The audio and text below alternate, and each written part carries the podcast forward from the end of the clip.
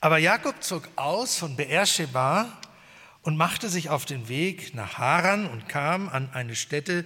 Da blieb er über Nacht, denn die Sonne war untergegangen. Und er nahm einen Stein von der Stätte und legte ihn zu seinen Häupten und legte sich an dieser Stätte schlafen. Und ihm träumte, und siehe, eine Leiter stand auf Erden, die rührte mit der Spitze an den Himmel. Und siehe, die Engel Gottes stiegen darauf auf und nieder. Und der Herr stand oben darauf und sprach, ich bin der Herr, der Gott deines Vaters Abraham und Isaaks Gott, das Land, darauf du liegst, will ich dir und deinen Nachkommen geben.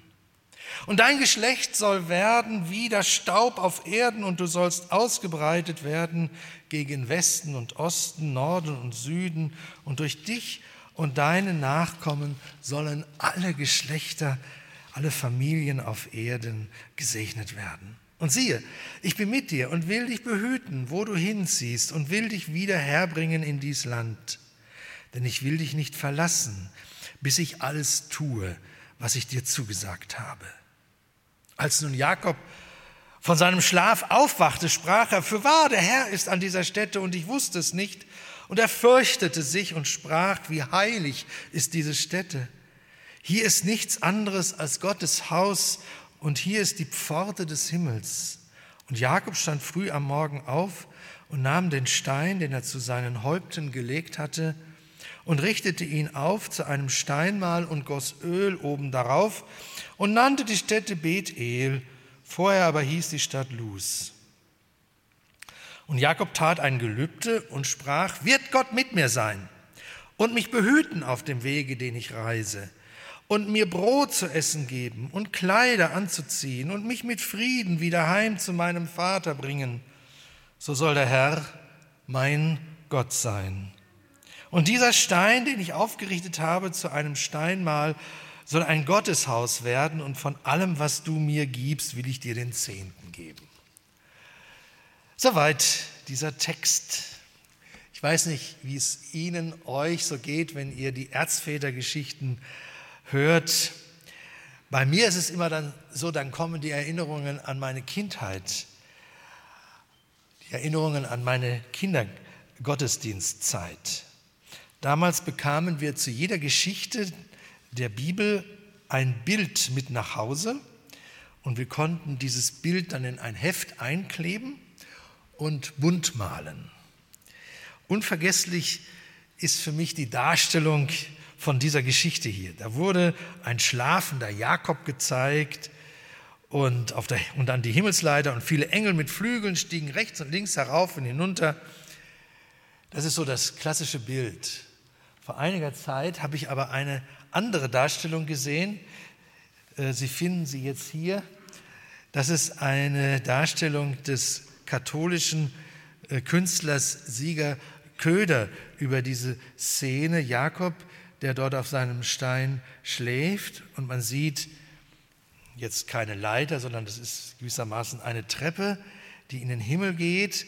Und die Engel sind hier dargestellt wie Flammen, allerdings nicht feurig rot, sondern blau. Blau ist hier natürlich die Farbe des Himmels, die göttliche Farbe ist hier gemeint. Aber was eben an diesem Bild von dem Sieger Köder mich etwas, mich doch fasziniert, ist, dann, dass neben diesen ähm, Flammen sieht man Hände, Gottes Hände.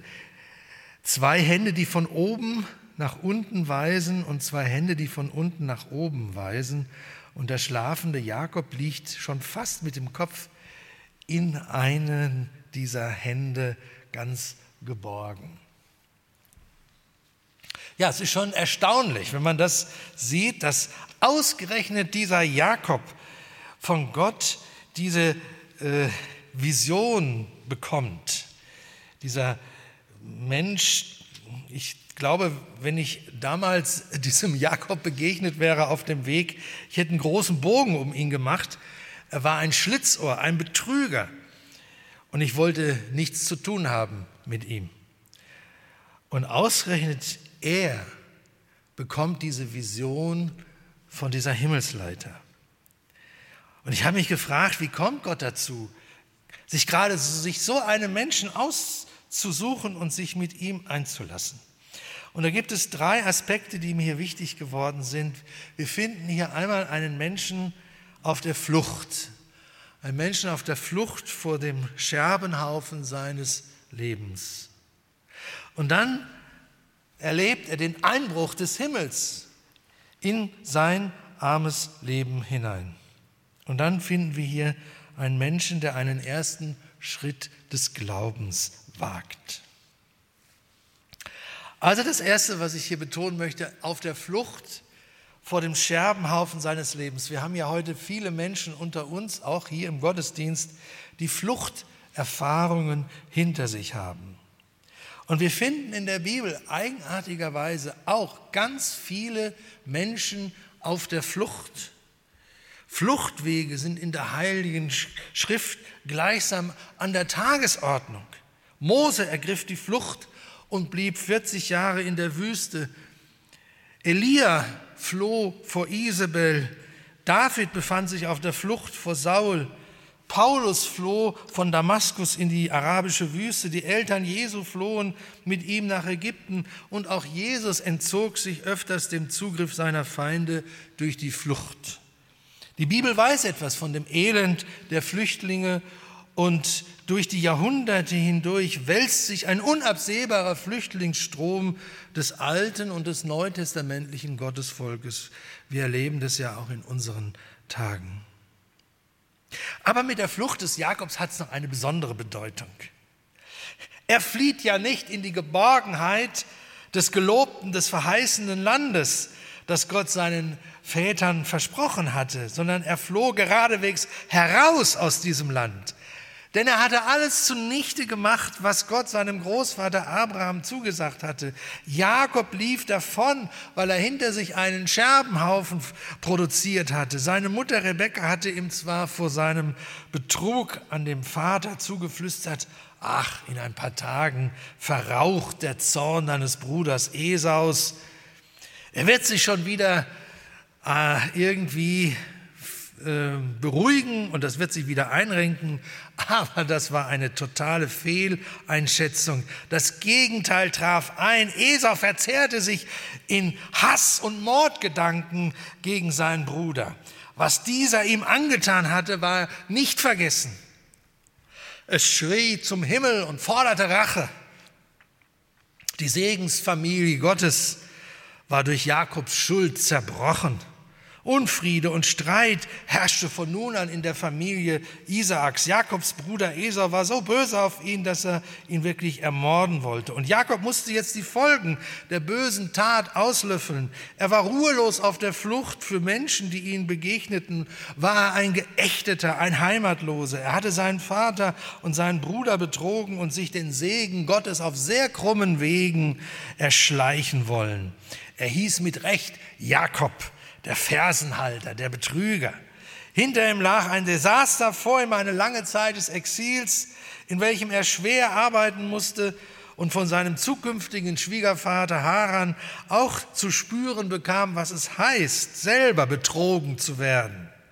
Wir kennen doch auch alle diese Geschichten. Scheinbar war der Segen, den er sich erschlichen hatte und den ihn ja sein Vater Isaak ohne dessen Willen dennoch gegeben hatte, völlig unwirksam geblieben. Er war nicht der Gesegnete, er stand unter dem Fluch böser Tat. Und das war die hoffnungslose Lage, in der sich Jakob befand, als er sich da müde im Freien schlafen legte, mit einem Stein als Kopfkissen, nicht gerade sehr bequem. Wir würden heute sagen, wieder so ein Penner, wieder so ein Loser auf der Parkbank des Lebens. Kennen wir auch solche hoffnungslosen Fälle? Solche Situationen, wo wir nur noch weglaufen wollen, es einfach nicht mehr aushalten können. In wie vielen Familien sieht es ähnlich aus? Wie bei dem Jakob. Bruder, Schwester, Vater, Mutter sind heillos miteinander verstritten, verfeindet. Schuld trennt Familienangehörige. Man geht sich aus dem Weg, ist auf der Flucht vor der Begegnung mit dem Bruder, dem Vater, der Mutter, dem betrogenen und enttäuschten Ehegatten vielleicht. Ich finde es erstaunlich, wie offen und ehrlich die Bibel von diesen Dingen redet und mit diesen Dingen umgeht. Sie zeichnen uns eben nicht eine heile Welt im Hause des Isaaks. Wir finden keine Idealfamilien in der Bibel. Alles, was wir uns nur vorstellen können, alles, was in einer Familie an Notvollen passieren kann, bis hin zu Missbrauch, all das finden wir auch in den Familien des Gottesvolkes vorgezeichnet. Darin liegt allerdings auch etwas Tröstliches. Abraham, Isaak, Jakob, David und vielen anderen geht es wie uns. Jakob ist in guter Gesellschaft. Jakob, das sind wir. Bei Jakob kommt noch etwas hinzu. Gott war ihm ja nicht egal, Niemand von den Erzvätern hat so leidenschaftlich wie Jakob um den Segen Gottes gerungen und gekämpft. Ich lasse dich nicht, du segnest mich denn. Das war der Verzweiflungsschrei des Jakobs in der Nacht, als er mit diesem Engel Gottes rang. Ihm ging es um Gott und um seinen Segen. Allerdings hatte er das ganz falsch angepackt. Er ist mit Gott so umgegangen, wie manche das heute auch noch mit Gott machen. Gott soll bitte unseren Plänen dienen. Im Gebet kommen wir zu ihm nicht mit offenen Händen, sondern wir haben schon alles geplant, das Paket ist schon geschnürt. Gott soll nur noch seinen Segen dazu geben. Gott soll unsere Pläne absegnen. Jakob hatte sich einen Gott zurechtgemacht. Ein Gott, der seinen eigenen Zwecken dienen sollte, den er manipulieren konnte, nach dem Motto, hilf dir selbst, dann hilft dir Gott.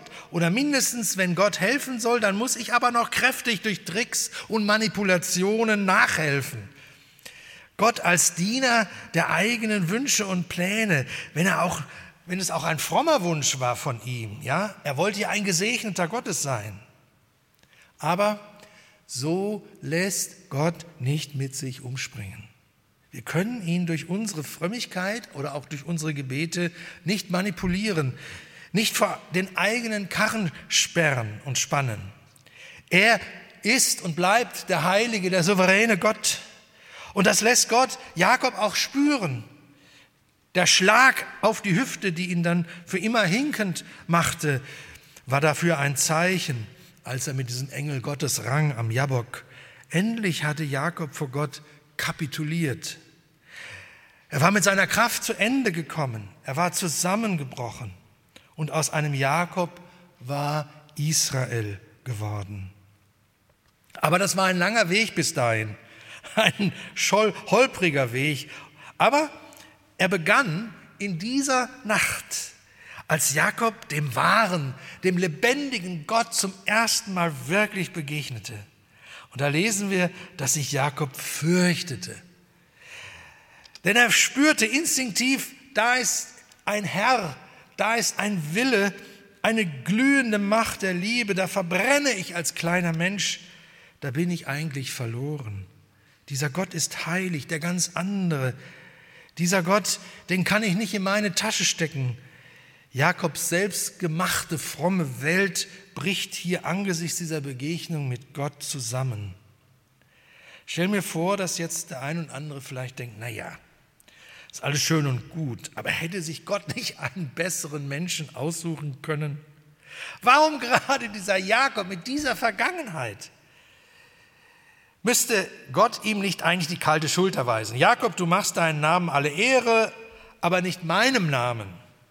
Du und ich, Jakob, das passt eben nicht zusammen. Geh du deinen Weg, ich gehe meinen Weg. Hätte Gott das nicht zu ihm sagen sollen? Was macht Gott mit so einem Betrüger und Gescheiterten wie Jakob? Was macht er mit solchen Verlierern, wie wir vielleicht auch welche sind? Und da komme ich immer wieder in Staunen, wenn ich die Bibel lese. Gott dreht sich eben nicht um, sondern er wendet sich gerade dem Jakob zu und zeigt ihm sein Gesicht. Und das ist das Zweite, was ich betonen will. Der Einbruch des Himmels in das Leben vom Jakob, auch in unser Leben. Mich haben ja schon immer die Mythen des klassischen Altertums fasziniert. Da gibt es diese schöne Geschichte von Ikarus und seinem Vater Daedalus. Gefangen auf Kreta baut Daedalus für sich und seinen Sohn Flügel mit Wachs zusammengehalten. Und siehe, sie können wirklich fliegen. Und sie erheben sich in die Lüfte und entkommen dem Tyrannen. Ikarus ist aber so vom Traum des Fliegens berauscht, dass er in den hohen Himmel fliegt, der Sonne zu nahe kommt, das Wachs schmilzt und er stürzt ins Meer und ertrinkt. Das kennen wir. Der Mensch will immer hoch hinaus und er will den Himmel stürmen. Lasst uns einen Turm bauen, der bis an den Himmel reicht. Diese himmelsstürmenden Wege der Menschheit sind aber immer Holzwege. Ich weiß nicht, ob Sie schon mal an einem Abschuss einer Weltraumrakete äh, dabei gewesen waren.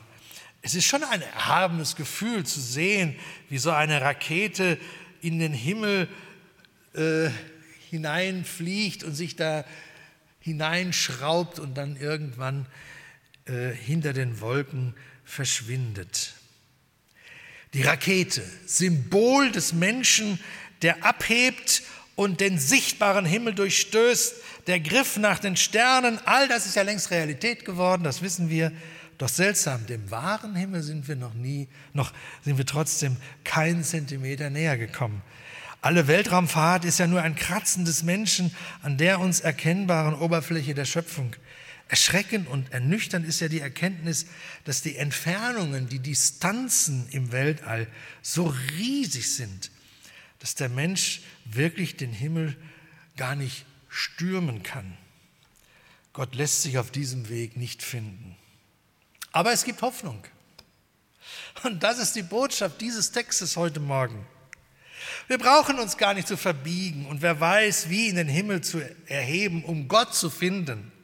Das Umgekehrte ist ja wahr und ich habe es vorhin als Eingangswort gelesen. Das ist der Lehrtext dieses Tages.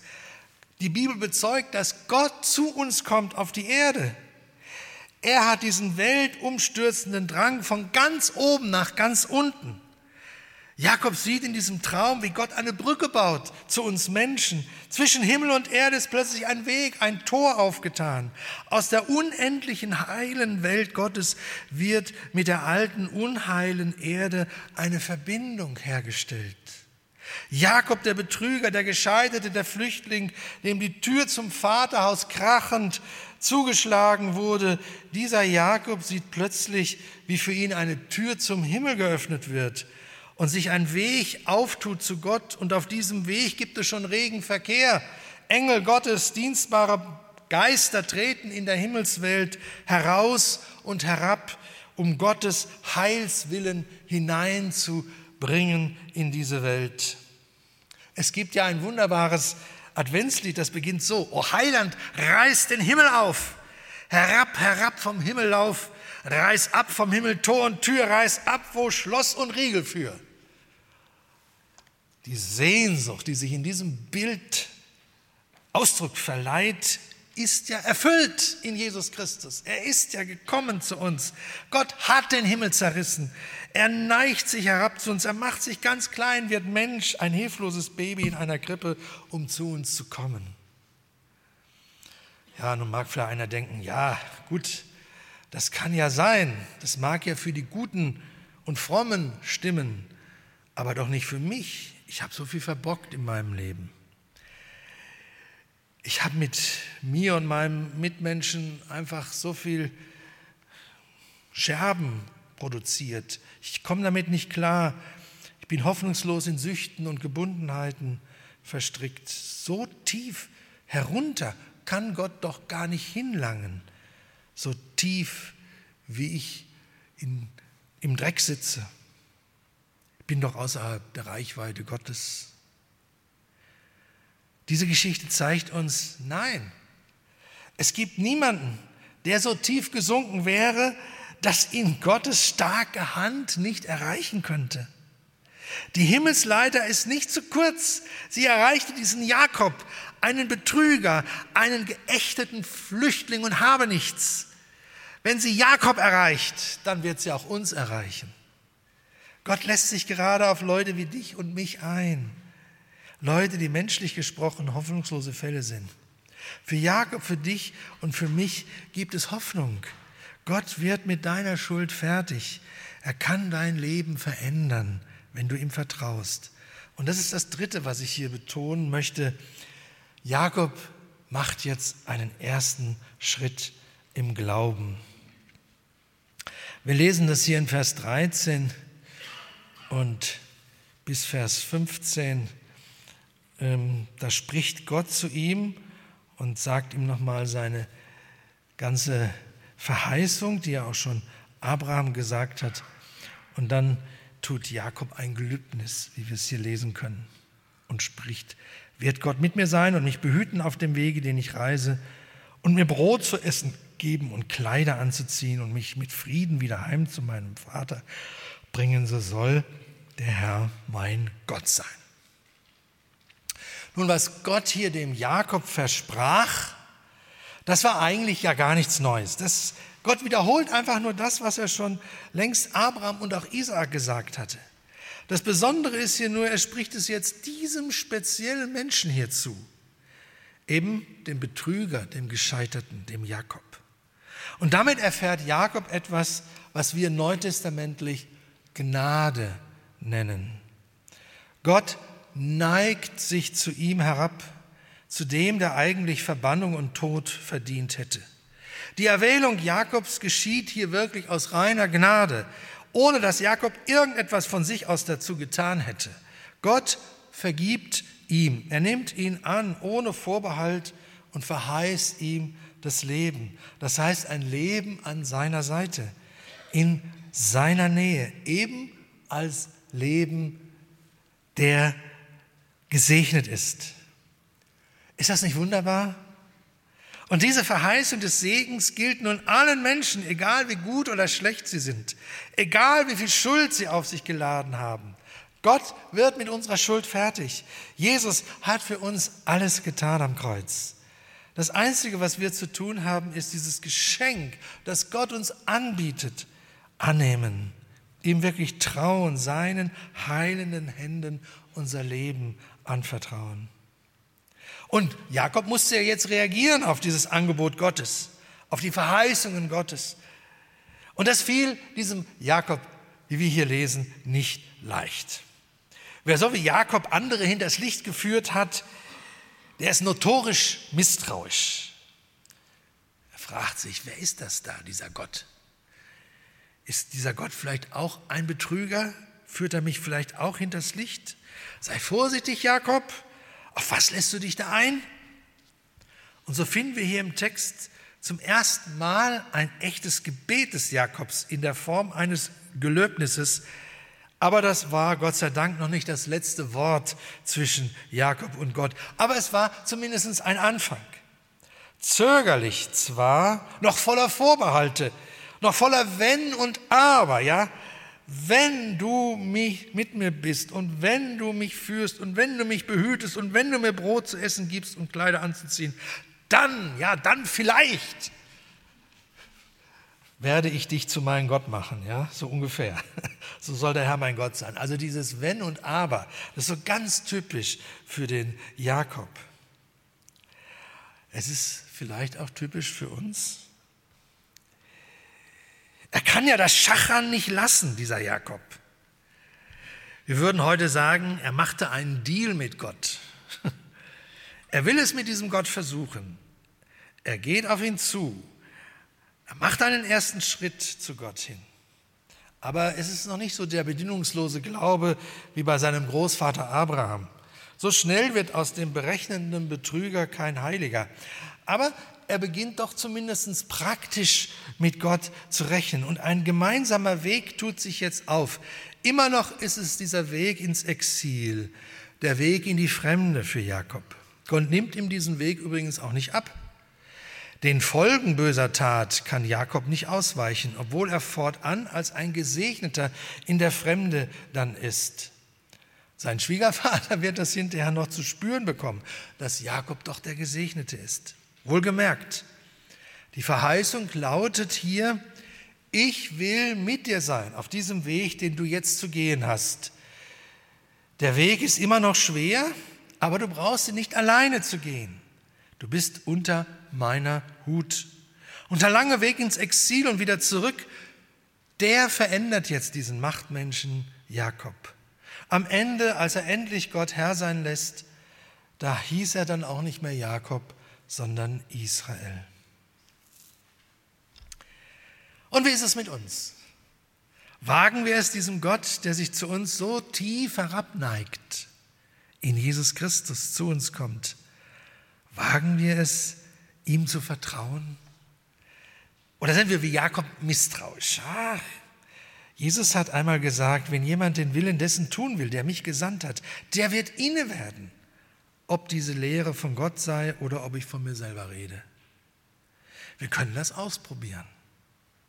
Es mag sein, dass wir es so ähnlich machen wie Jakob, zögernd die Hand ergreifen, die Gott uns hinhält. Aber ich möchte euch, ich möchte Sie ermutigen heute Morgen. Schlag doch ein Wag diesen Schritt auf Gott zu, wenn auch zögernd vielleicht, vielleicht auch abwartend, vielleicht auch mit einem Deal auf den Lippen wie bei Jakob.